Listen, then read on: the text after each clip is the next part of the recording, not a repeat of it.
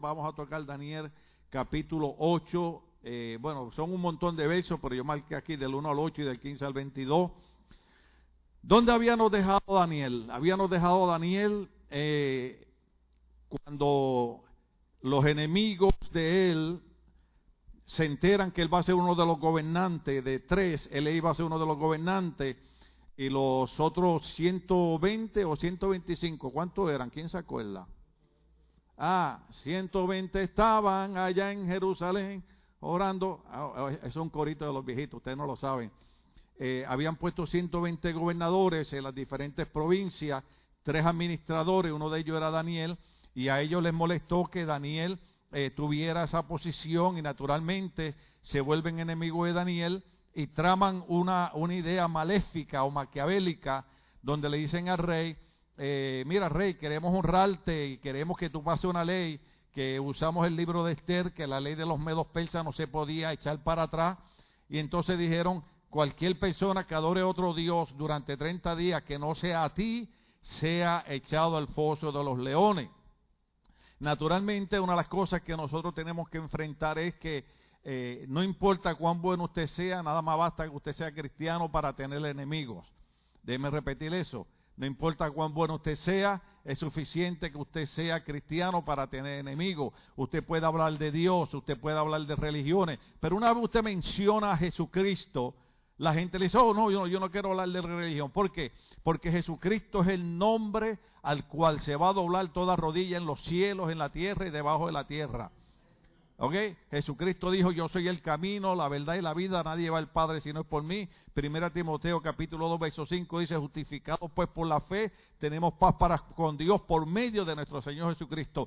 Toda relación con Dios no es por medio de la, de la religión, toda relación con Dios es por medio de nuestro Señor Jesucristo respetamos todas las religiones, nunca hablamos mal de las religiones, no atacamos las religiones, pero ponemos en claro que la razón por la que yo creo en el Evangelio, que el Evangelio significa buenas nuevas, buenas noticias, es porque Cristo, dice la Biblia, dejó su trono de gloria, se humanizó para experimentar lo que nosotros experimentamos, para conocernos, para saber las luchas que pasamos. Por eso cuando estamos en problemas, cuando estamos en lucha, cuando estamos en dificultades, podemos venir al Señor porque el libro de Hebreo dice que Él fue tentado en todas las cosas, mas sin pecado. Él conoce nuestras luchas, Él conoce nuestras batallas, Él conoce nuestras necesidades. Y Él sabe que también hay momentos que estamos pasando, eh, como llaman en las típicas iglesias, pruebas en la vida. Pruebas en la vida pueden ser enfermedades, pueden ser situaciones inesperadas, pueden ser que perdiste el trabajo, puede ser que perdiste la casa, pero una de las cosas que el Señor siempre prometió que que de hecho lo tengo aquí, si no me equivoco, de San Juan, San Juan capítulo 16, verso 23, Jesucristo dijo, yo les he dicho estas cosas para que en mí haya en paz, diga conmigo paz. Yo les he dicho estas cosas para que en mí haya en paz. En este mundo afrontarán aflicciones, pero anímense, yo he vencido al mundo. Por eso es que nuestro enfoque es en la persona de nuestro Señor Jesucristo, el Padre Celestial quiso que fuese así, el Padre eh, eh, Celestial, creador de todo, de todas las cosas, pudo haber dicho, pueden venir a mí sin tener que ir a Cristo, pero Dios estableció que toda relación con Él era por medio de Cristo. Por eso, en medio de esta pandemia, en medio de esta situación que estamos viviendo, nosotros no, no podemos ver esto como, como una crisis. Usted dice, pastor, usted está loco, esto es una crisis. No, no, lo que pasa es que esto oportunidad para la iglesia decirle a la gente, en medio de esta pandemia, en medio de esta aflicción, nosotros conocimos a alguien que dijo que en medio de esto ustedes podían tener ánimo porque él había vencido el mundo y ese es mi Señor y Salvador Jesucristo, aquel que dio su vida por nosotros en la cruz del Calvario. Esa es la importancia, quiero hacer énfasis de la importancia de nosotros entender que todo se mueve sobre la persona y el nombre de nuestro Señor Jesucristo. La, Biblia dice eh, en el libro de los Hechos, capítulo 4, y en ningún otro hay salvación, porque no hay otro nombre bajo el cielo dado a los hombres por el cual podamos ser salvos, solamente el nombre de Jesucristo. Por eso continuamente usted debe tener a Jesús en sus labios, alabado sea Cristo. Usted sabe, la Biblia dice en el libro Colosense, todo lo que tú hagas, sea de palabra o sea de hecho, hacerlo todo en el nombre del Señor Jesús. Entonces, eh, eh, tenemos, tenemos enemigos porque solamente eh, somos, somos cristianos.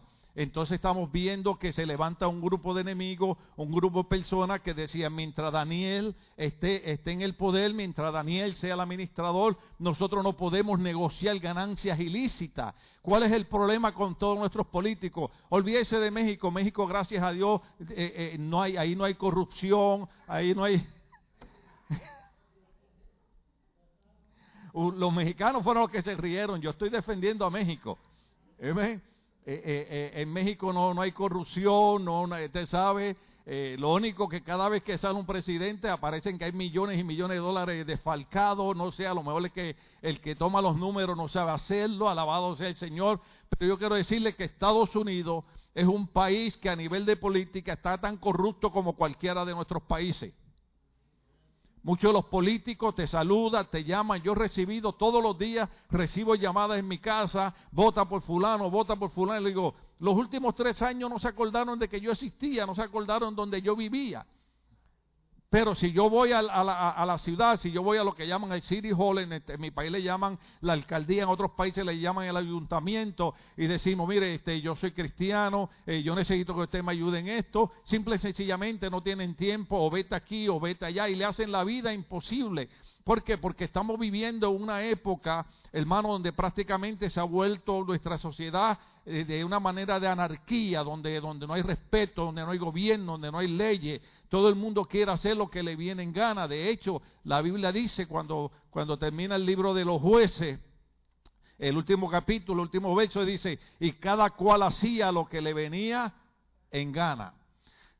Y lamentablemente esos son los días que estamos viviendo. Entonces estos, enemigos eh, eh, se levantan en contra de Daniel, como hemos visto montones de políticos, hermanos, que supuestamente están defendiendo a los hispanos, que supuestamente están defendiendo a los inmigrantes, pero son políticos que son enemigos de la obra del Señor.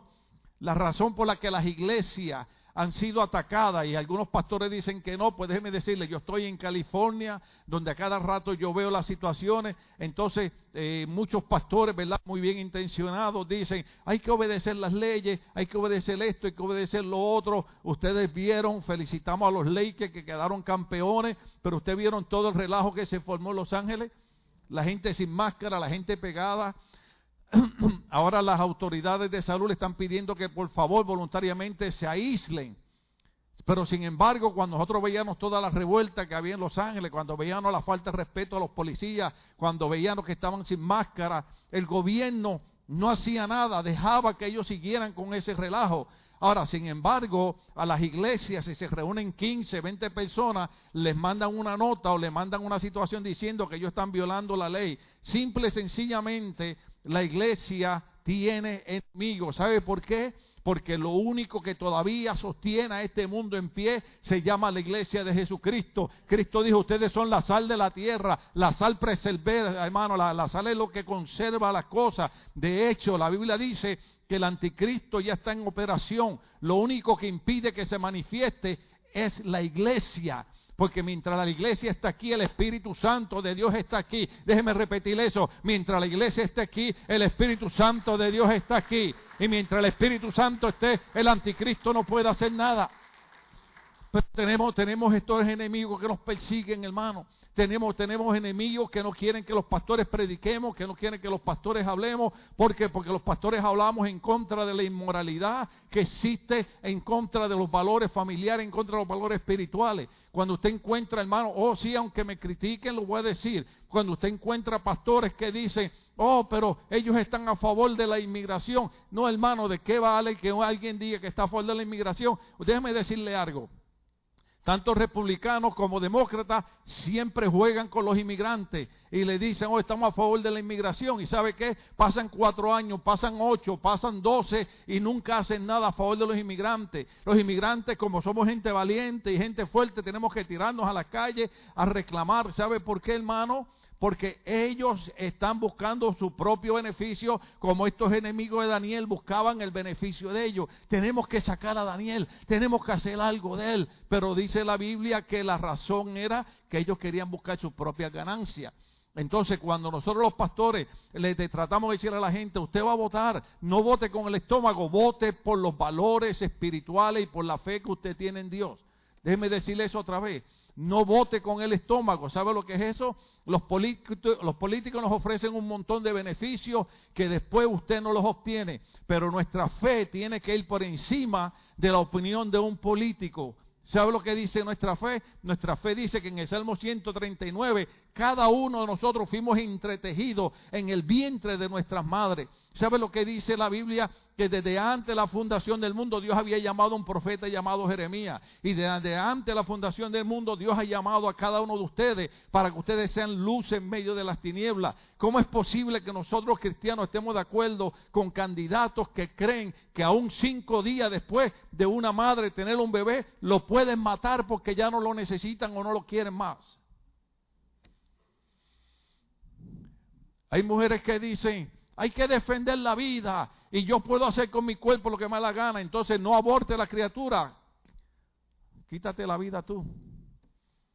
Lo pensé porque creo que no es bueno decirlo, pero, pero usted ve, lo que pasa es que siempre es bueno decir, yo puedo hacer con mi cuerpo lo que quiero porque yo voy a asesinar a un bebé que a lo mejor es el futuro doctor, es el futuro ingeniero, es el futuro pastor, es el futuro hombre y mujer que va a descubrir una medicina para una enfermedad eh, eh, eh. En alguna ocasión alguien preguntó y dijo, bueno, si Dios es tan bueno y Dios es real, ¿por qué Dios no ha levantado hombres que descubran medicamentos para curar las enfermedades? Y alguien le contestó, no, sí, Dios los envió, lo que pasó fue que los abortaron. Entonces, la razón por que la iglesia es perseguida, la razón por la que la iglesia, supuestamente los políticos, los gobernantes dicen que no son esenciales, es porque no les conviene que los pastores sigamos enseñando a nuestra gente que sobre la política hay unos valores más importantes sobre la política, hay unos valores que tienen que ser atendidos, son los valores espirituales, los valores familiares, los valores de hermanos y de hermanas. Esto no importa de qué país usted sea, todos somos lavados en la sangre de Cristo y somos, somos miembros del cuerpo de Jesucristo. Hay que votar con nuestra fe, hermano.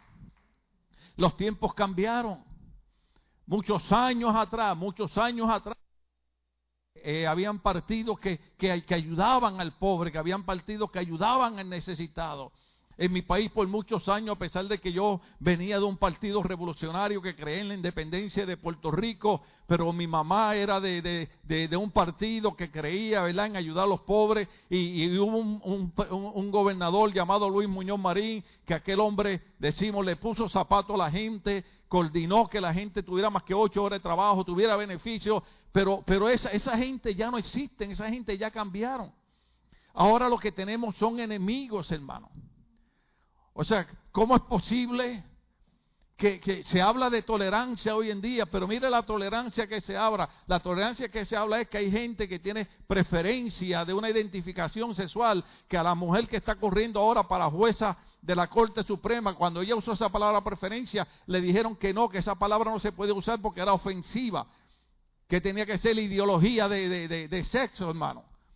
No, no, no, hermano, simple y sencillamente cuando nosotros predicamos en contra de esa preferencia sexual, entonces nosotros no tenemos tolerancia. Pero mire bien, tolerancia no es que yo tenga un punto de vista y usted esté en desacuerdo, porque eso sí es aceptable. Usted puede tener un punto de vista y decirle, no estoy de acuerdo contigo, pero lo respeto.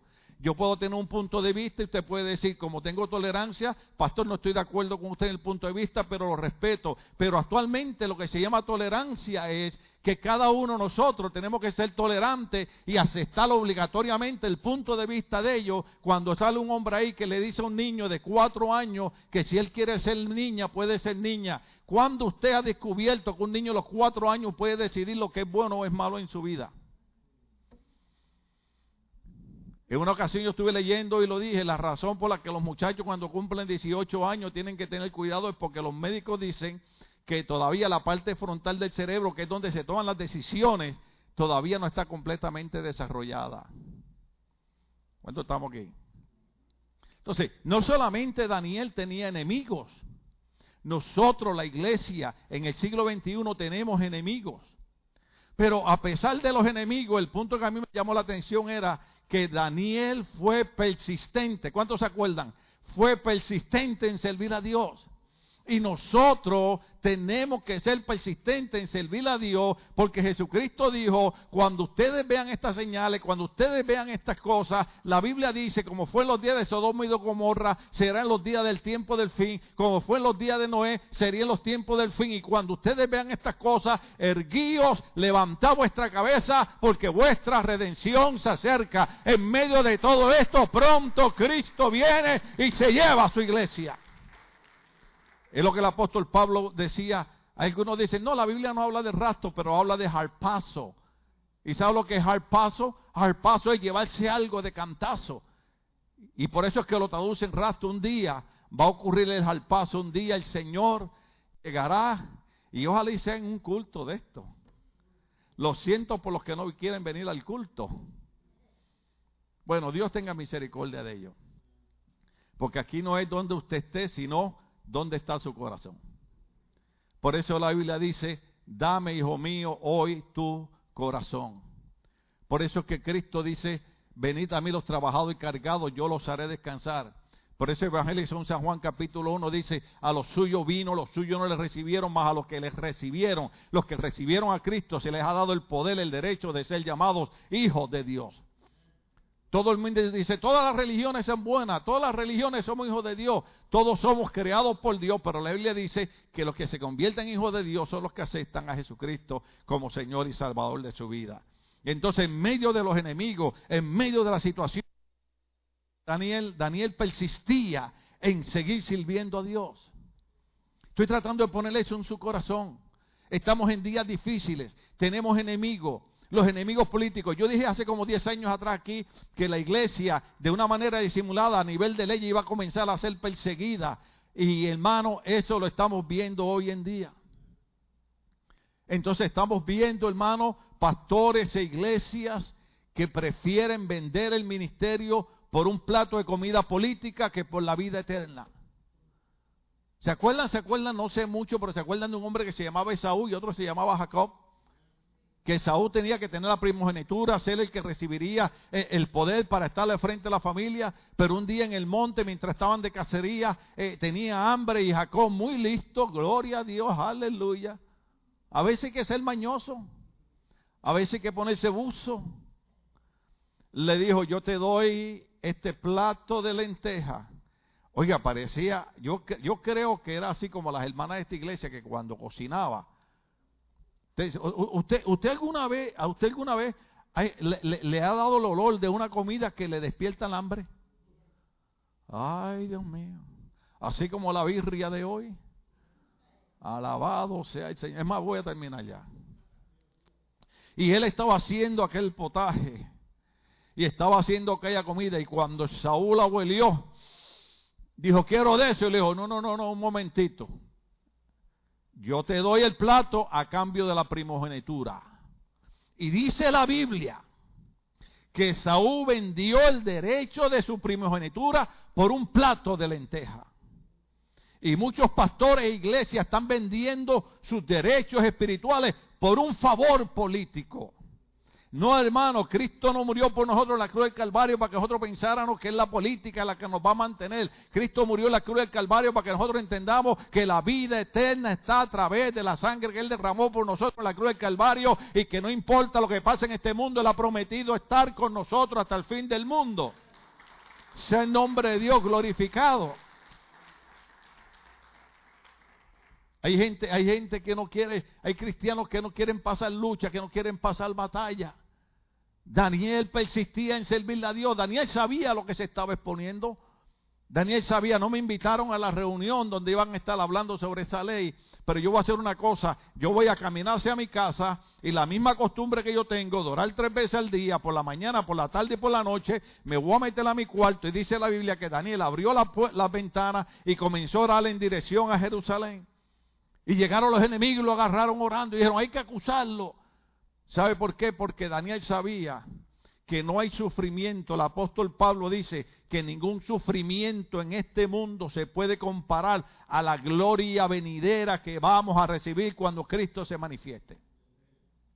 ¿Cómo lo ponía el apóstol Pablo? Yo sé que yo no leí este verso a los hermanos, pero tengo que darle por ahí. En 2 Corintios capítulo 11, verso 24 al 28, Mire cómo lo ponía el apóstol Pablo. Él decía, cinco veces recibí de los judíos 39 azotes. Tres veces me golpearon con vara, una vez me apedrearon, tres veces naufragué, pasé un día y una noche como náufrago en alta mar. Mi vida ha sido un continuo ir y venir de un sitio a otro, en peligros de río, peligros de bandidos, peligros de parte de mis compatriotas, peligros a manos de los gentiles, peligros en la ciudad, peligros en el campo, peligros en el mar y peligro de parte de falsos hermanos.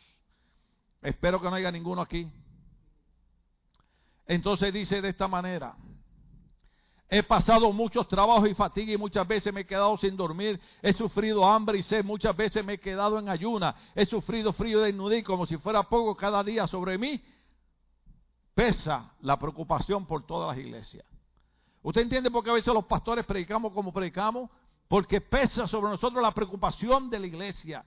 Cuando nosotros vemos que la iglesia no entiende el concepto del cristianismo, cuando nosotros vemos que la iglesia no entiende que el apóstol Pablo prefería por, esos peligros, prefería pasar por todas las situaciones, pero no negar el nombre de Cristo.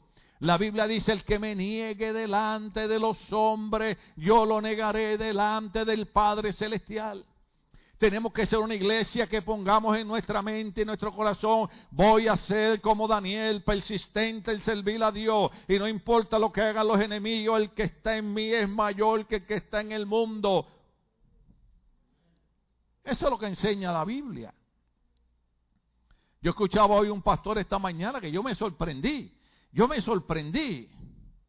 Yo dije, pero, pero si este es de los pastores modernos, este es de los pastores que, eh, eh, pero ¿qué está predicando? ¿Sabe lo que estaba predicando? Un mensaje del Espíritu Santo. Esta mañana él estaba predicando y le decía a los músicos, le decía a los líderes, le decía a los maestros, le decía a los diáconos, le decía a los ujieres, le decía a los voluntarios que para trabajar en la obra de Dios había que tener las manos limpias. Un hombre haciendo un llamado a que la iglesia volviera a una vida de consagración y de dedicación a Dios. ¿Por qué, hermano? Porque nosotros estamos tan distraídos que se nos ha olvidado leer la Biblia. Se nos ha olvidado, hermano, orar. Se nos ha olvidado entender que hemos sido llamados por el Señor, que debemos hacer como Esteban, el primer mártir de la Biblia en el libro de los Hechos. Le decían, Esteban niega a Jesucristo. Y Esteban dice, no puedo negar a Jesucristo. Y dice la Biblia que le cayeron a pedrada. Y mientras moría, dice la Biblia que levantando sus ojos al cielo, dijo, veo a Jesucristo sentado a la diestra del Padre. Alabado sea el Señor. ¿Para dónde usted cree que vamos cuando muramos? Vamos para el reino de los cielos a morar con Cristo por la eternidad. Esa era la persistencia de Daniel. Y por eso es que la iglesia tiene enemigos. Y lo triste es, y lo triste es, como dijo Pablo, que también hayan falsos hermanos que aparentan ser cristianos, pero están más con los políticos que con la iglesia. ¿Cuántos estamos aquí? Entonces, entre esa situación que se desarrolla, llegamos al siguiente punto que se llama el conquistador. Pero ya se me fue el tiempo. Le damos. En este punto que vamos a tocar, lo que vamos a ver es que ciertamente Dios está trabajando tanto en el pasado, en el presente y en el futuro. Dios está trabajando en el pasado, en el presente y en el futuro. Punto número uno, vamos a hablar de la segunda visión que tuvo Daniel. En Daniel capítulo 8, del verso 1 al 27, Dios nos ayude. Esta visión ocurre en el tercer año del reinado del, del rey Balsasar, alrededor del año 540 al 549 antes de Cristo. Y Daniel ya está cerca de cumplir 70 años.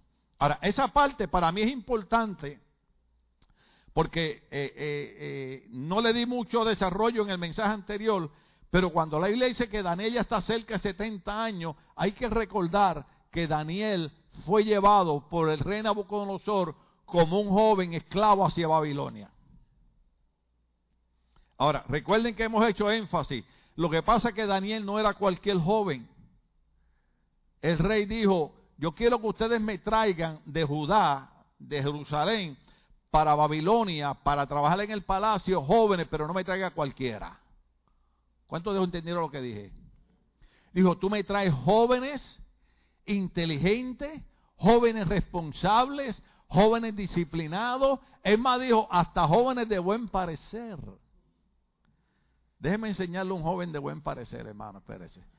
Espérese, espérese. Esto es un joven de buen parecer.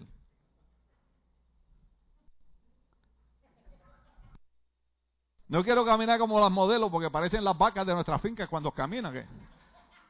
Ay, perdónenme, modelos. O sea, nosotros no tenemos problema con la vestimenta. Si yo tengo saco, voy para el reino de los cielos. Si me quito el saco y me quedo en camisa, voy para el reino de los cielos. Si tengo una camiseta, voy para el reino de los cielos. Lo que pasa es que yo quiero que cuando, cuando el enemigo me vea, recuerde que hubo un Cristo que cuando yo era un joven de 14, 15, 16 años, yo era un loco, yo vivía en un ambiente fatal. No, no se preocupe por el micrófono. Entonces, yo, yo usaba camisetas sin manga, yo usaba con, con un candado, yo usaba Converse sin, sin calcetines, yo usaba los jeans, yo le echaba cloro para pintarlo porque, porque yo era el joven que estaba en onda. ¿Entiende? Y vivía una mala vida. Pero un día Cristo entró a mi vida. Y mis amigos me decían, tú puedes hacer cualquier cosa menos estar en una iglesia. Nosotros te conocemos. Es más, tú no duras una semana en la iglesia. Pero ellos se les olvidó que Cristo no solamente salva, sino que Cristo dijo, recibiréis poder cuando venga sobre vosotros el Espíritu Santo y me seréis testigos en Jerusalén, en Judea, en Samaria y hasta los confines de la tierra. El Señor cuando te salva te da el poder del Espíritu Santo. Y pasé una semana, y pasé un mes, y pasé un año, y llevo 47 años aquí diciendo que Jesucristo Señor de señores y Rey de reyes. El diablo, el diablo me trataba de decir, tú no sirves para la iglesia. Pero Cristo decía, tú eres el joven que yo necesito en la iglesia. Porque Cristo sabía que la Biblia dice que el que más se le perdona, más agradece.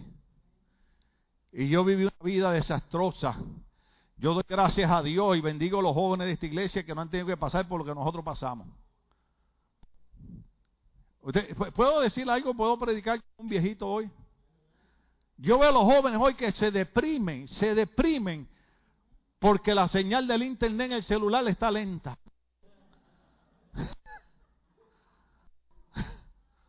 Se deprimen.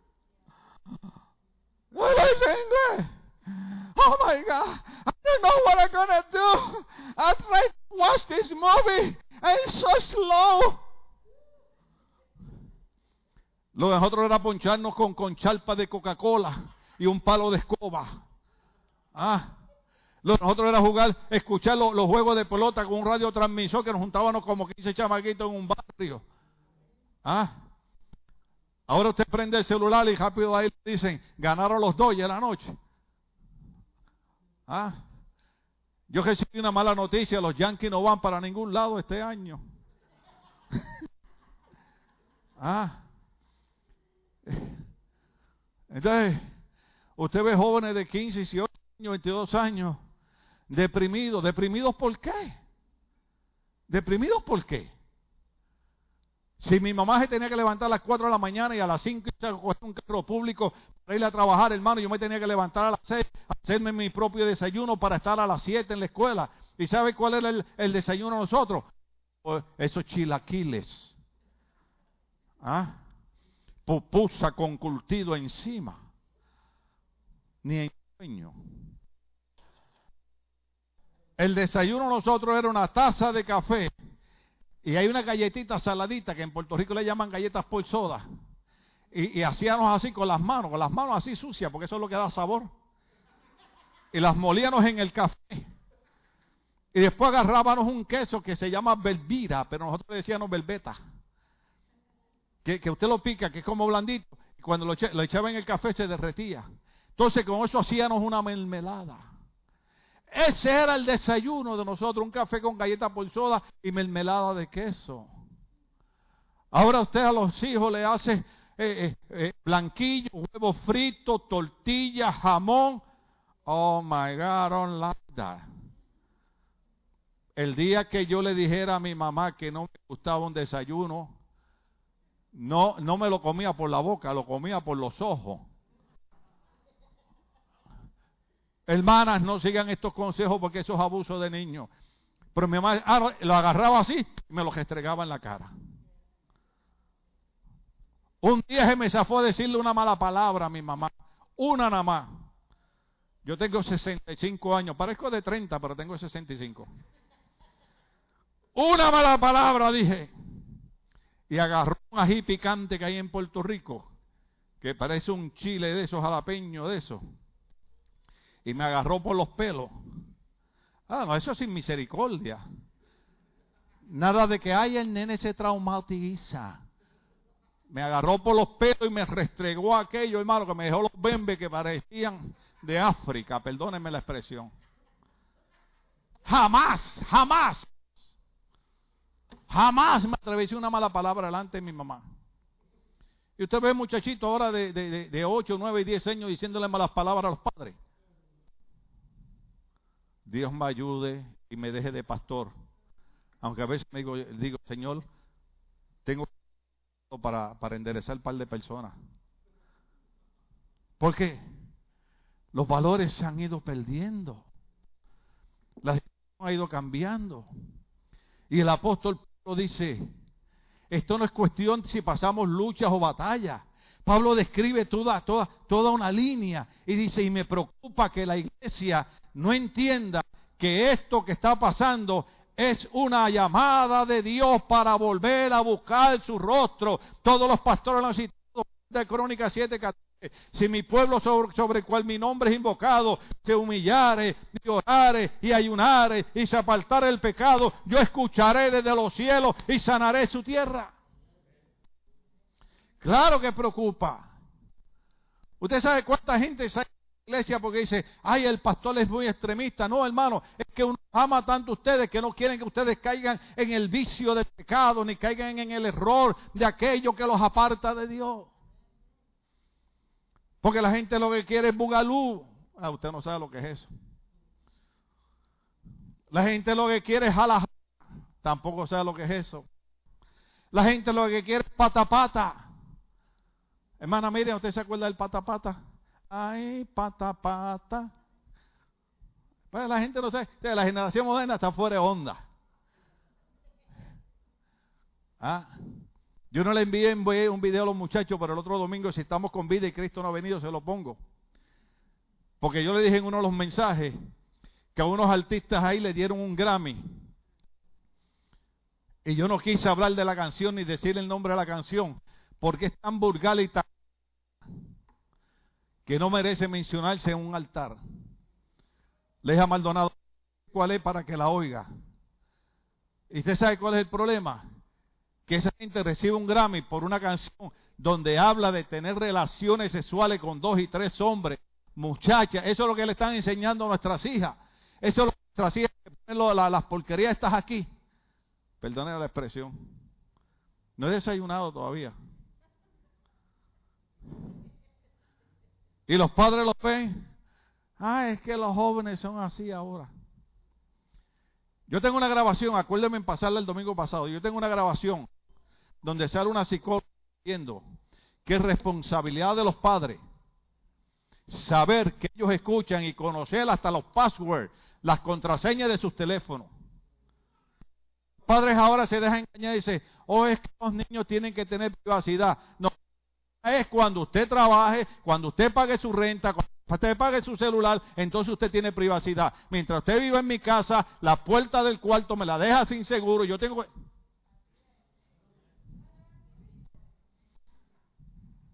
¿Seguimos? Entonces, pues usted ve las muchachitas hoy en día que parecen mujeres y creen que tener relaciones con dos y tres chamacos es un juego Usted ve los muchachos hoy en día que no respetan las muchachas. que lo que ven las muchachas es como si fuera un objeto sexual. No, no, no, no, las muchachas no son objeto sexual. Las muchachas son hijas de Dios. La Biblia las llama princesas y hay que tratarlas con respeto y los padres tienen que enseñarlas a darse a respetar. Mi mamá me decía, hijo, recuerde que usted nació de una mujer. Usted nació de una mujer. Respete a las mujeres. Y yo respeto tanto a las mujeres que mi esposa también. Sí, porque yo quiero comer. Me dice, no, eso no lo puede comer. Tiene que comer esto. Pero esos son engaños buenos. Para yo seguir, mire, agriándole la vida a usted. Y trayéndole mensajes que los enojan y lo molestan. Ve, nosotros tenemos que entender que Dios está en el asunto del pasado, del presente y del futuro. Entonces Daniel tiene una segunda visión. Y ya Daniel estaba casi en los 70 años. Quiere decir que desde la edad prácticamente, dicen los teólogos, que de 17 años que llegó a Babilonia, todos esos años fue un joven de integridad, fue un joven de seriedad, fue un joven que la gracia de Dios estaba sobre él, alabado sea Cristo. Yo cuando miro para atrás y digo, wow, Señor, yo nunca me di cuenta cómo tú me habías bendecido. Yo a la edad de 21 años dedicaba las calles, hermano. A la edad de 21 años yo daba cruzadas. A la edad de 21 años, cuando los pastores iban a hacer actividades, pastores de 40 y 50 años decían, en la directiva tiene que estar ese joven, el hermanito Tim tiene que estar ahí, porque ese es un joven íntegro en la palabra de Dios. Qué lindo es eso. Qué lindo que los adultos te miren y digan cosas buenas de ti. ¿Ah? Se me fue el tiempo. Punto A, la posición. Este es un buen lugar para recordar que el libro de Daniel no está ordenado cronológicamente. El libro de Daniel no está ordenado cronológicamente, algunos capítulos sí, otras partes no. Belsasar, ¿cuántos se acuerdan de Belsasar? El que hizo la orgía, ¿se acuerdan? Belsasar murió en la invasión de los medos persas, eso está en Daniel capítulo 5, verso 30. En Daniel capítulo 6, sí se sigue en orden cronológico con los eventos que ocurrieron durante el reinado de Darío el Persa, Daniel capítulo 6, verso 1. Daniel capítulo 7 y 8 van casi 20 años atrás, por eso dije que Dios está en control del pasado, del presente y del futuro, porque ahora Daniel prácticamente 20 años para atrás. Y nos habla de las dos visiones de Daniel durante el reinado de Balsasar. En este capítulo 8 estudiaremos la segunda visión. En el capítulo 8 vamos a estudiar la segunda visión que Dios le había dado casi 20 años atrás. El perfil de la visión, hay visión, Daniel capítulo 8, verso 1. La visión de Daniel en el capítulo 2 y parte del 7 sumarizan el levantamiento de cuatro reinados. Por eso que dijimos que Daniel es un verdadero profeta de Dios. Porque todo lo que Daniel profetizó se cumplió, todo lo que Dios le mostró en visión se cumplió. Y Daniel tiene que ver con nuestra época. Acuérdese que uno de los mensajes tenía que ver con los gentiles, que somos nosotros. Entonces, Daniel, eh, en el capítulo 8, está hablando de estas, de esta visión, y está hablando de cuatro reinados. ¿Cuántos se acuerdan de cuatro reinados? Babilonia, Medopersa, Grecia y Roma. La visión en Daniel capítulo 8, en el segundo y tercero de esos reinados, ¿cuáles son? Medopersia, que están representados en la estatua del capítulo 2. ¿Cuántos se acuerdan de la estatua que mandó hacer Nabucodonosor? Estatua capítulo 2, el pecho y los brazos de plata, los persas y el vientre y los muslos de bronce es Grecia. Estos reinados sobresalen en el capítulo 8 de Daniel debido a que tienen gran revelancia para el judío. Es importante porque tiene que ver con el pueblo judío. ¿Estamos aquí todavía? Oh, aleluya. El rey persa permitió a los judíos regresar y restaurar las murallas de la ciudad y también el templo. Grecia es relevante porque después de la muerte de Alejandro el Grande, Jerusalén fue sitiada mientras gobernaba uno de sus generales. ¿Cuál es el lugar de la visión? Punto C. Daniel capítulo 8, verso 2. Daniel estaba en Babilonia. Está en Babilonia, pero en la visión fue transportado 230 millas al este de Babilonia, hacia donde estaba Susa.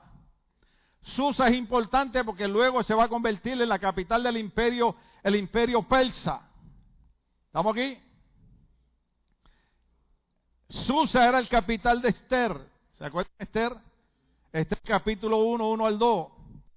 Y la ciudad de donde partiría el profeta Nehemías es Jerusalén para reconstruir sus murallas. Nehemías capítulo 1, verso 1 encontramos que también Susa era el lugar donde Nehemías saldría para reconstruir las murallas de la ciudad de Jerusalén y reconstruir el templo. Punto número D, discerniendo la visión. Está en Daniel capítulo 8, 15 al 19. Usted lo puede leer, te puede leer todo el capítulo 18.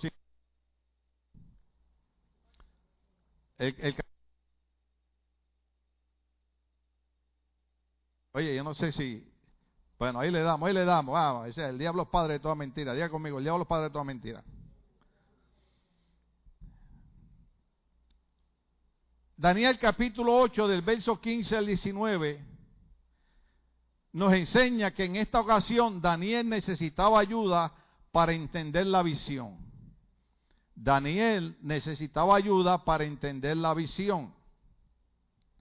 Esa parte es importante porque cuando usted la lee en su 8, 8 no sé si son las baterías o algo, pero o es la conexión, vamos a ver, vamos a ver.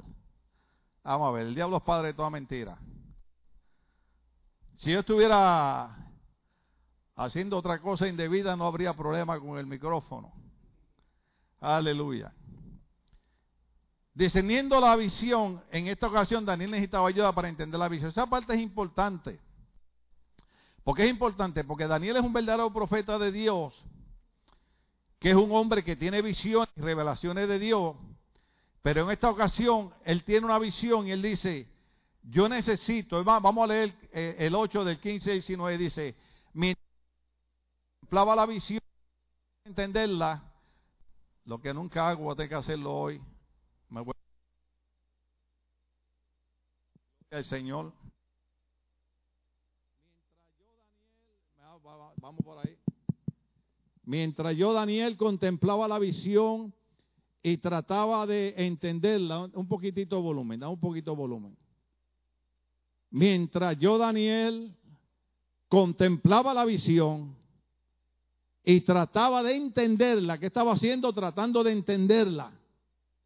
De repente apareció ante mí alguien de apariencia humana.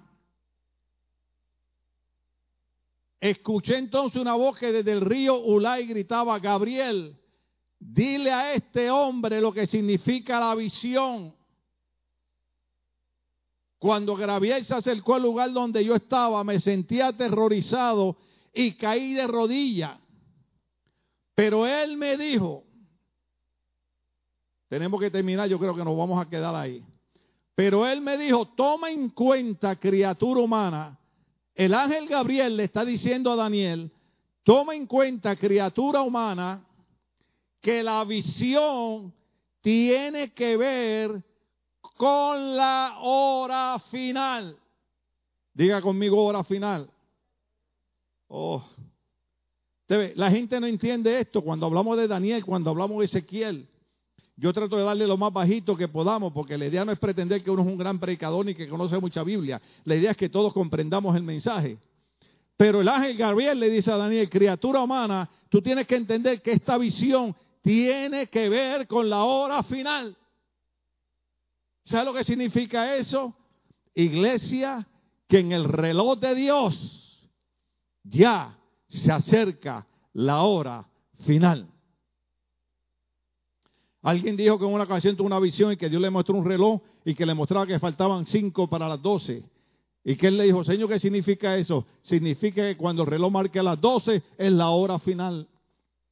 Iglesia, los tiempos que estamos viviendo, los acontecimientos que vemos, las noticias que vemos, la condición pobre espiritual que existe en las iglesias, son señales de que la hora final está más cerca de lo que pensábamos. Oh, no, fuerte, dáselo fuerte. Una de las señales claras, el apóstol Pablo dijo, antes de la venida del Señor se manifiesta la apostasía en la iglesia. ¿Sabe lo que es la apostasía? En la iglesia, no con los impíos, en la iglesia. Gente que ha conocido la verdad, gente que conoce la voluntad de Dios, pero prefieren subir su vida como le da la gana y no como Dios dice. Oh, es que el pastor es un extremista, es que el pastor es un fanático. Eh, no, no, no, ni somos fanáticos ni somos extremistas. Solamente creemos que la hora final está cerca y si algo es importante es agarrarnos, como decían los predicadores antes y como dice la Biblia, agarrarnos de la cota de justicia del Señor. Hay una sola puerta de escape y se llama Jesucristo. Yo sé que la gente quiere que uno hable de religiones y uno hable de dogmas. Pero el problema aquí es que la única puerta de salvación, si entiendo bien, Jesucristo dijo, yo soy la puerta, quien por mí entrare hallará la vida. Sí, hermano, yo sé que nosotros somos una iglesia balanceada, somos una iglesia equilibrada. Nosotros no andamos pendientes si usted se pintó el pelo, no se lo pintó, si se peinó para atrás o para adelante, si se dejó el pelo largo, pelo corto. Hay cosas que las iglesias entran en, temas que no tienen nada que ver con la salvación. Pero si algo que tiene que ver con la salvación es nuestra vida consagrada a Dios. Déjeme decirle algo. Todavía Dios está llamando a su iglesia a entender que Él murió para librarnos de la condenación del pecado. Y por eso es que Él nos dice, tienen que luchar, tienen que batallar. Hay momentos de debilidad, hay momentos de caída. Dios te levanta, Dios te restaura, pero es para que sigas peleando, para que sigas luchando. Entonces, una de las cosas importantes que nosotros vemos es que el ángel le dice, tienes que entender que esta es la hora final. ¿Sí lo vieron conmigo ahí ahorita? En Daniel capítulo 8, verso 17. Dale, dale hasta el 19, dale el 18 y 19 también, ya de una vez. Mientras Gabriel me hablaba, no Gabriel el que está aquí, eh, eh, el ángel. Tiene nombre de ángel, pero yo no sé, hay que preguntarle a la esposa, ¿verdad?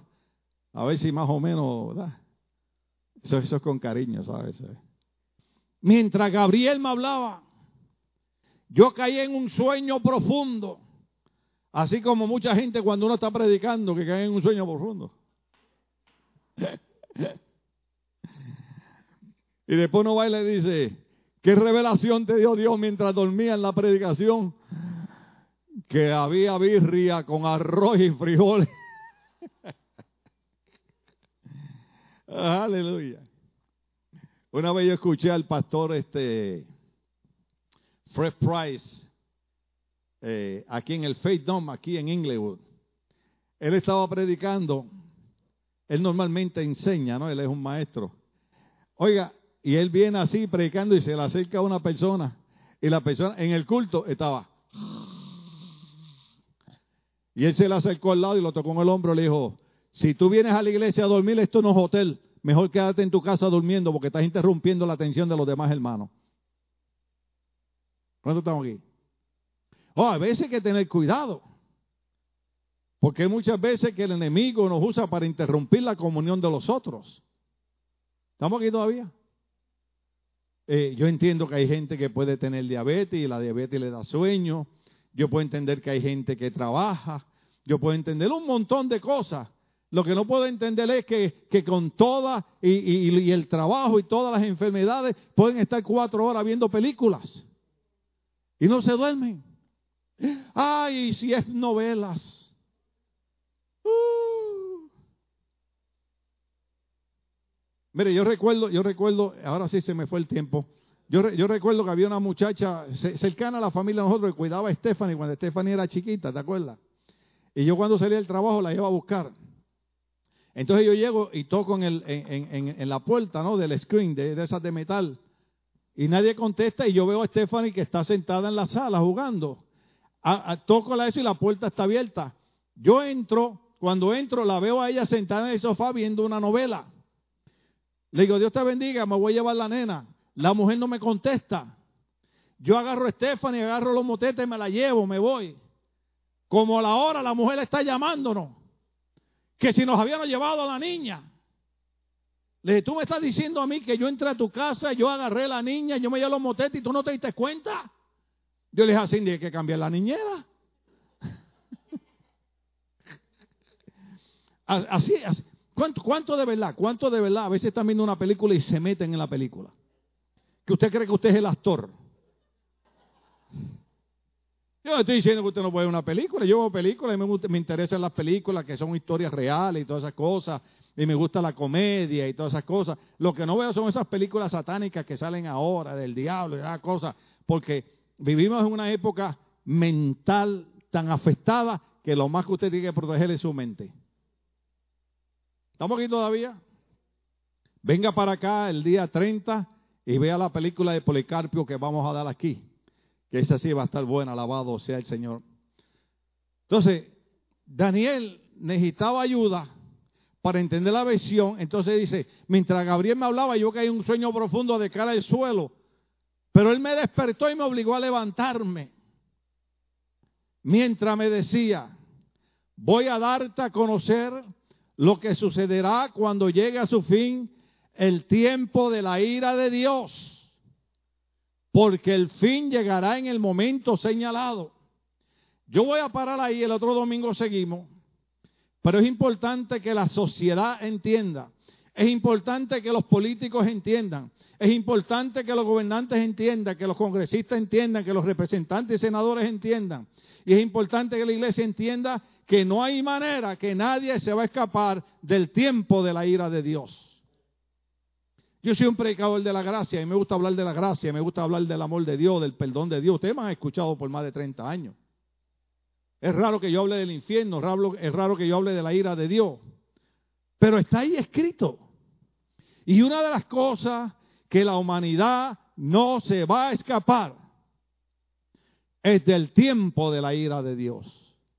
Por eso, por eso Daniel necesitaba discernimiento. Daniel necesitaba que alguien le explicara cuál es la visión que yo estoy viendo, qué significa eso. Eso, eso, eso es una idea para los hermanos esto ocurre mayormente en las iglesias carismáticas, que la gente tiene un sueño y el otro día ya tienen la interpretación. ¿Cuántos saben eso? Usted va y le dice, ay, mire que yo soñé, yo soy casado, pero yo soñé que estaba con una muchacha. Eso es Dios hablándote que te divorcie y te cases con la otra. No, hermano, no.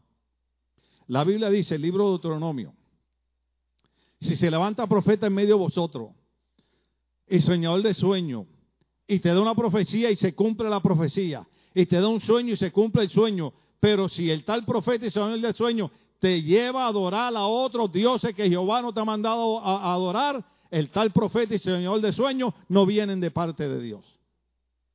Esto no es cuestión si se cumple o no se cumple. Esto es cuestión hacia dónde te está guiando. ¿Te está guiando a servir a Dios? ¿Te está guiando a servir a Jesucristo? ¿Te está guiando a servir al Espíritu Santo? ¿O te está llevando a vivir una vida desordenada?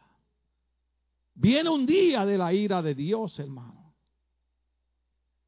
Y yo sé que nosotros los predicadores amamos la gente, ¿verdad? Y, creemos que esto es la pandemia, pues naturalmente esto hacía más de dos mil años que estaba profetizado. Evangelio eh, de Mateo dice que en los últimos días habrían, habrían pandemias, habrían enfermedades, habría, habrían situaciones. Y todo esto es cumplimiento profético. Pero también el ángel le dijo a Daniel, viene el tiempo de la ira de Dios porque el fin llegará en el momento señalado. El fin va a llegar. Lo aceptemos, lo aceptemos, lo negamos, no lo creemos. El fin va a llegar. La Biblia dice que en una ocasión Dios trató con su pueblo que dice, su pecado ha subido como el humo del incienso ante mi presencia. Y el pecado de la humanidad y el pecado de Estados Unidos, yo creo que ya ha llegado a la presencia del Señor. Cuando una nación que no lo quiera aceptar, que dice, no, Estados Unidos no es una nación cristiana, dijo uno de los presidentes anteriores. El caso es que los que fundaron esta nación dijeron, toda religión tiene que tener libertad de creer, pero ellos prefirieron tomar el cristianismo como prácticamente la base de la religión de esta nación. Los hombres que firmaron no eran hombres consagrados, no eran hombres eh, eh, perfectos, pero todos ellos creían, y Washington lo dijo, que una nación sin Dios no puede ser gobernada. Y usted encuentra ahora que todo lo que huela a Dios no lo quieren en Estados Unidos. No quieren que las iglesias den culto. Usted quiere cosas más terribles. Y pastores estarán en desacuerdo conmigo. La gente den los cultos afuera con una calor de 105 y 110 grados, hermano mientras las cantinas podían estar abiertas. Yo le dije a mi esposa, no te lo puedo enseñar porque grabé un tema sobre los votos, un tema cristiano, ¿verdad? Pero lo voy a, voy a buscar. Ayer estaba yo viendo las noticias que cientos y cientos de jóvenes norteamericanos salen limusinas de Tijuana, perdónenme los de Tijuana, cruzan la frontera, recogen a los muchachos y va a un lugar llamado La Cahuila. Yo no sé, los mexicanos sabrán dónde es eso. Ver. Yo lo único que sé de La Cahuila es que una vez yo fui con mi esposa. Ay, pero se me fue el tiempo. Seguimos. O lo digo. Lo digo. Levante la mano que quiere que lo diga. No se atreven ni levantar la mano. Y, y estamos caminando. Y yo me parqué por la Avenida Revolución. Y nos fuimos a caminar. Y entonces empieza a anochecer y yo dije, bueno, me parqué aquí, caminamos por aquí, caminamos por acá. Si damos la vuelta por aquí, llegamos donde está el carro. Y entonces ya eran como las seis y media, ya estaba oscureciendo. Y yo voy con mi esposa y de momento empiezan a abrirse las puertas como de garaje. Y empiezan a salir mujeres y a poner banquitas afuera y a sentarse con las piernas todas cruzadas. Y hombres con unos silbatos. Pásale, pásale, hombre, pásale, hombre. Y digo, ¿pero qué, pero qué está pasando aquí? Y mientras íbamos caminando, el ambiente iba cambiando. Y de momento había mujeres que me decían, mira, papito, para acá es que él. ¿Cómo? Oiga, hermano, yo le agarré la mano a mi esposa y le dije, vámonos por el medio de la calle. Y nos fuimos por el medio de la calle. Y yo dije, ¿qué sería eso? Cuando llego acá, le preguntó a un hermano mexicano, le digo, oye, me pasó esto. Me dijo, ay, hermano, te estaba en la cahuila. Y digo, ¿pero qué es eso, hermano? Los mexicanos saben de qué estoy hablando. Oiga, allí actualmente todos los clubes nocturnos donde se practica inmoralidad están abiertos. Nadie con máscara, nadie alejado, mujeres haciendo bailes sexuales en la falda de los hombres. Eso es esta semana. ¿Cuántos estamos aquí todavía? Porque la gente está manifestando lo que dijo el apóstol Pablo. Llegarán días cuyo Dios de los hombres será su propio vientre y sus propios placeres. La gente no quiere servir a Dios porque tenemos que negarnos los placeres. Jesucristo dijo, si alguien quiere venir en pos de mí, niéguese a sí mismo. Tome su cruz cada día y sígame. El otro domingo seguimos. ¿Alguien Dios le ministró hoy? Dele fuerte el aplauso a Dios, estamos en pie, gloria al Señor.